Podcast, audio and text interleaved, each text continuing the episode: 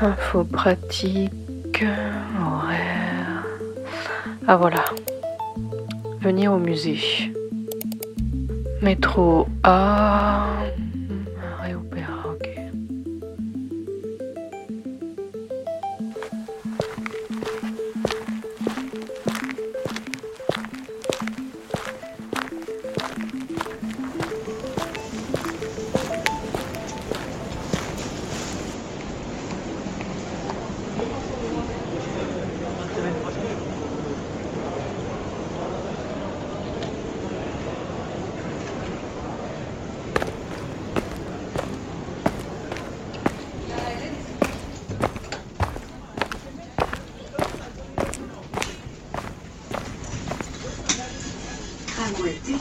direction. Mes yeux, les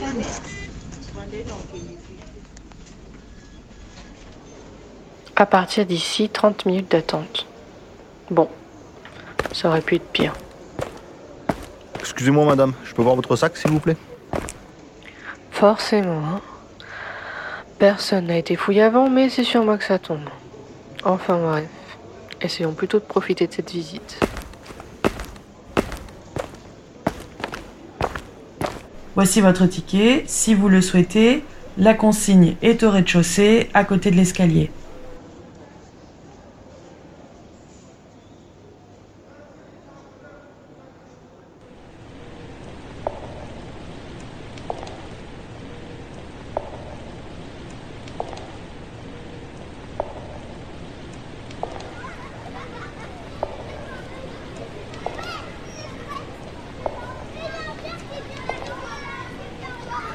La chance. Nous, on peut pas dire qu'on est souvent au musée quand j'étais à l'école. sûrement à cause de la distance. Puis, faut s'avouer que je suis pas sûre qu'on aurait été super Les enfants, bien accueillis non plus. Vous avez déjà la chance d'être là. Hein. C'est pas donné à toutes les classes comme vous. Hein. Alors, euh, on se calme maintenant.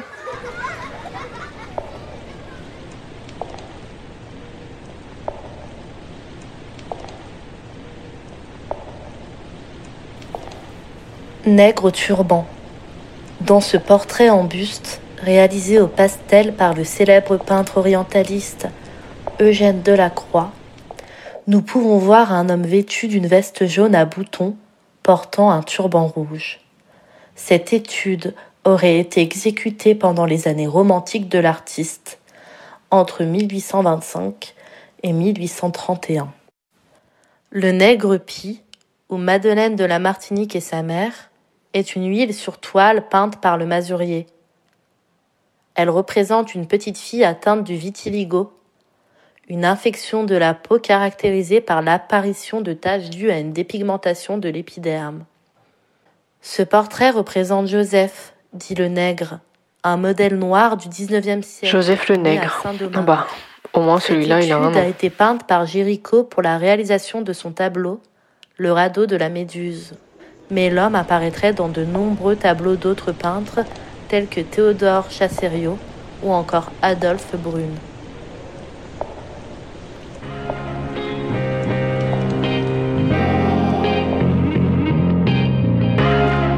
La couleur de l'art, le podcast qui traite de la question de la race dans l'art. Le drame, le drame de l'Afrique, c'est que l'homme africain n'est pas assez entré dans l'histoire. Il faut être là pour leur montrer qu'il n'y a pas que des nègres enchaînés sur des scènes, il y a aussi des gens qui parlent, tu vois. On ne peut séparer le problème du sort de l'art africain du problème du sort de l'homme africain. Et pour vous, quelle est la couleur de l'art?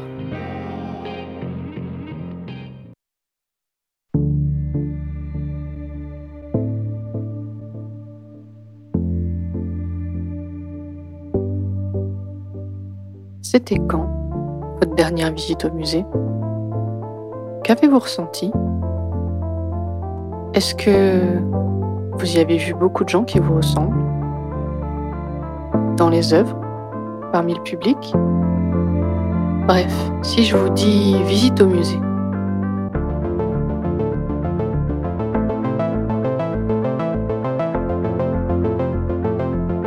ça vous évoque plutôt une bonne ou une mauvaise expérience. Quand on dit musée, à quoi vous pensez?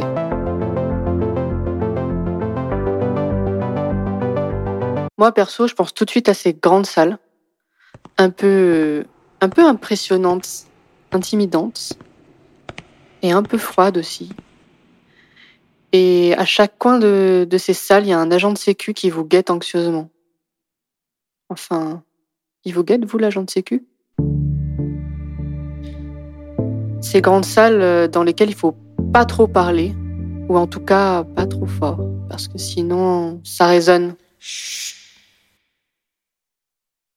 J'imagine ces grandes salles dans lesquelles d'imposants tableaux qui représentent des scènes mythologiques, bibliques, historiques sont accrochés partout au mur, et où l'on peut aussi naviguer entre les sculptures de marbre blanc.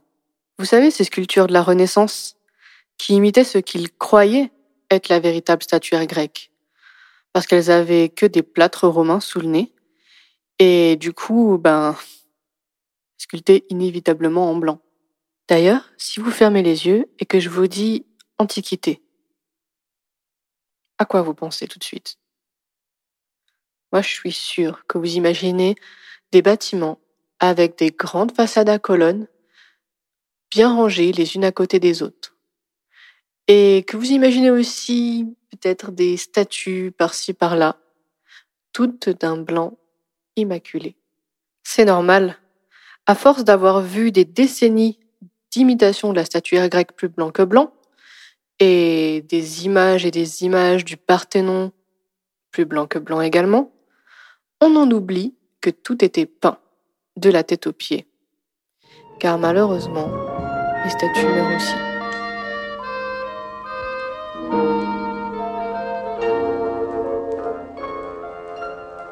C'est que le peuple des statues est mortel. Un jour, nos visages de pierre se décomposent à leur tour. Une civilisation laisse derrière elle ses traces mutilées comme les cailloux du petit pousset, mais l'histoire a tout mangé. Un objet est mort quand le regard vivant qui se posait sur lui a disparu, et quand nous aurons disparu, nos objets iront là où nous envoyons ceux des nègres, au musée.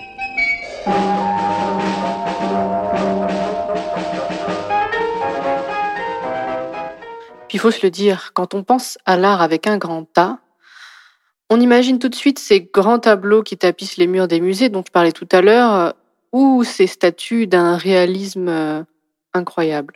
Et puis si on pense pas à ça, on a peut-être la vision plus moderne, plus contemporaine, et un peu plus élitiste aussi. Et puis sinon, vous imaginez peut-être plutôt le monde de l'art contemporain? Un monde qui a l'air plus moderne mais aussi plus lointain et élitiste. Peut-être que vous pensez au grand musée d'art contemporain avec une architecture un peu bizarre. Centre Pompidou, c'est toi qu'on regarde. Et à l'intérieur desquels il y a des œuvres dont on comprend pas toujours le sens. Bah ouais, t'as pas la rêve.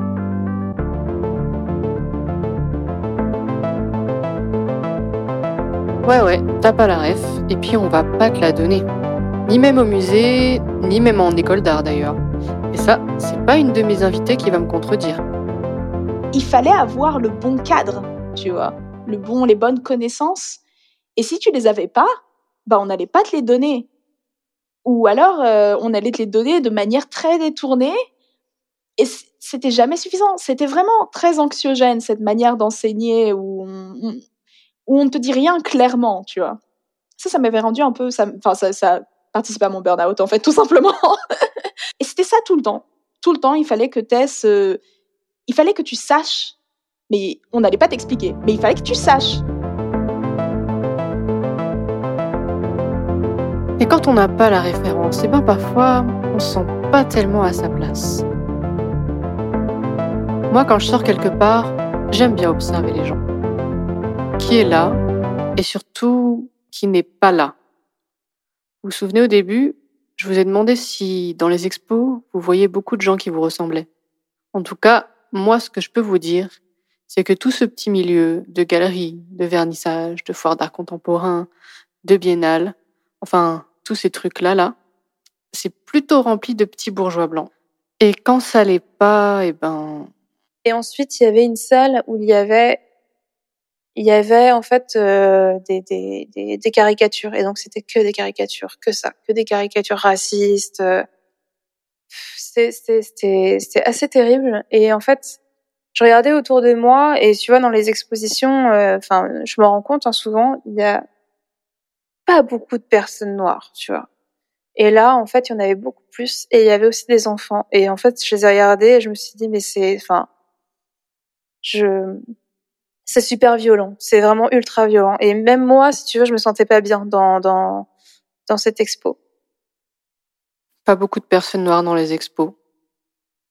Mais en tout cas, s'il y a bien deux personnes noires qui ont pris leur place dans les musées, et ça sans s'excuser, eh ben, c'est le couple Carter.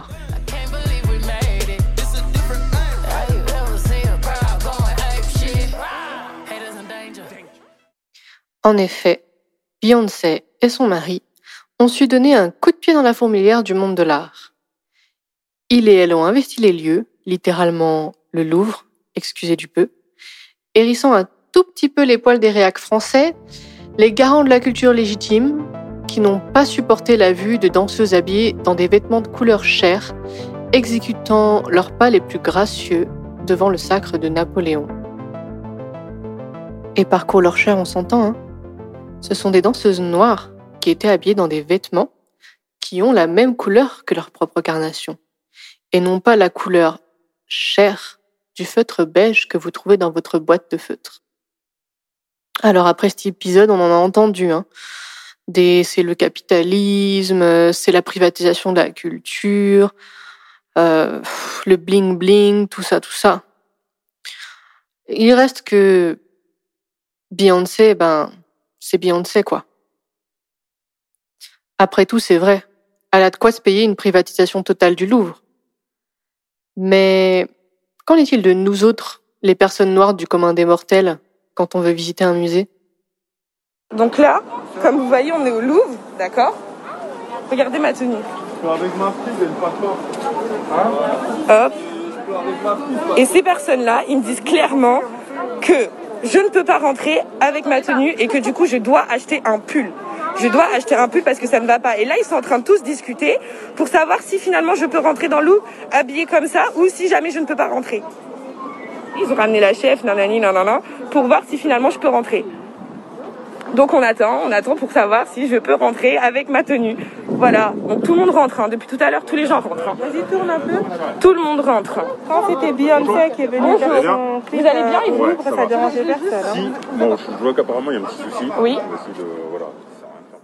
D'un côté, on est refusé par la Sécu comme à l'entrée d'une boîte de nuit, et de l'autre, euh, parfois on se retrouve un peu objet du spectacle. Leurs conneries, ils les font tous les jours, de toutes les manières, tous les jours. C'est juste leur rappeler que nous on est là et qu'ils font des trucs de blancs en fait. Ça, c'est un vrai truc de blanc. C'est les blancs qui font les blancs. C'est pas tous les blancs qui agissent comme des blancs. Il y a des blancs qui se déterminent en tant que blancs, tu vois, et c'est une forme d'intelligence d'ailleurs. Ils sont là, ils sont de ce côté-là. Et puis il y a les blancs qui font les blancs, mais ils sont à l'intérieur, ils sont dans la salle. Voilà, ils sont en train de regarder des noirs enchaînés. Je sais pas, euh, normalement, enfin, c'est- mais ça leur pose pas, ils se posent pas la question de savoir ce que ça veut dire. Et puis, quand ce sont nos œuvres qui sont exposées, et même les œuvres de nos ancêtres, eh ben, on a parfois du mal un peu à savoir comment elles se sont retrouvées là. On part avec notre bien, je suis venu récupérer ça au musée des Quai Branly. Donc je pars avec à la maison. C'est une euh, richesse qui nous appartient et qui aujourd'hui mérite de retourner à la maison. Pendant que ces choses ont été pillées, c'était sous la colonisation et sous l'esclavage de 1880 justement en 1960. Vous voyez tous les œuvres d'art venues du Cameroun, du Congo, du Sénégal, du Bénin et de partout. Voici ces œuvres d'art qui ont été pillées et je suis venu récupérer ça. Au nom de l'unité, la dignité et le courage, ça rentre à la maison. On ne demande pas à un voleur la permission de prendre ce qui vous appartient. Ce que vous venez d'entendre, c'est l'extrait d'une vidéo où l'on voit un militant panafricain embarquer une sculpture du musée du Quai Branly pour la ramener à la maison. Car la question de la place des personnes noires au sein du monde de l'art est loin d'être nouvelle. Peut-on séparer la question de la place des personnes noires dans l'art des rapports politiques qu'entretiennent l'Afrique et l'Europe? Peut-on mettre de côté la place qu'occupe la diaspora noire africaine au sein de la France et de l'Europe en particulier Peut-on enfin ignorer le lien économique de dépendance de certains artistes africains et africaines au marché de l'art européen Entre hier et aujourd'hui, la couleur de l'art, c'est la question que l'on va explorer ensemble, au travers de ces épisodes en donnant la parole aux acteuristes culturels, aux artistes, aux étudiants et étudiantes en art, mais aussi à vous, à toutes celles qui font l'art en le produisant et en l'admirant.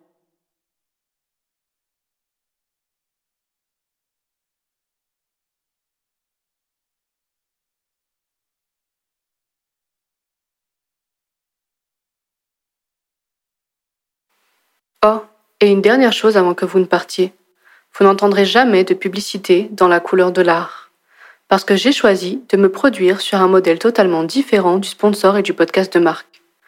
En effet, je suis produite par l'acclameur Podcast Social Club, une association que moi, Mélissa Andréana Solo, j'ai cofondée avec Pauline Moskowski et Airia Ahamada. Avec une désormais belle petite équipe, nous travaillons pour regrouper des créatrices et faire émerger un nouveau modèle de gestion collective de la production du podcast. Notre but, réussir à rémunérer équitablement toutes les personnes au sein de l'association. Comment? Pour le savoir, je vous laisse faire un tour sur la page Hello Asso de l'acclameur Podcast Social Club. Pour nous soutenir, je vous donne rendez-vous dans la description du podcast. Merci d'être resté jusqu'ici et on se revoit très vite pour parler de la couleur de l'art.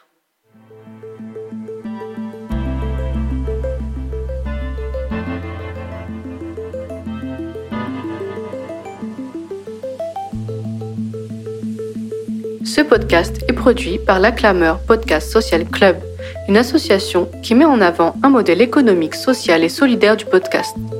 Elle promeut le podcast comme outil de libération de la parole et d'éducation populaire. Cet épisode de La couleur de l'art a été réalisé par les ateliers de l'acclameur Podcast Social Club. Melissa Andriana Solo au dessin, Pauline Moskowski et Hugo Huberti au pinceau, et Airia Ahamada à la finition. Merci à Jasmine, David et Sarah d'avoir prêté leur voix. Merci à Bob Andria pour la composition du générique. Et à Hugo Huberti pour le mixage de cet épisode.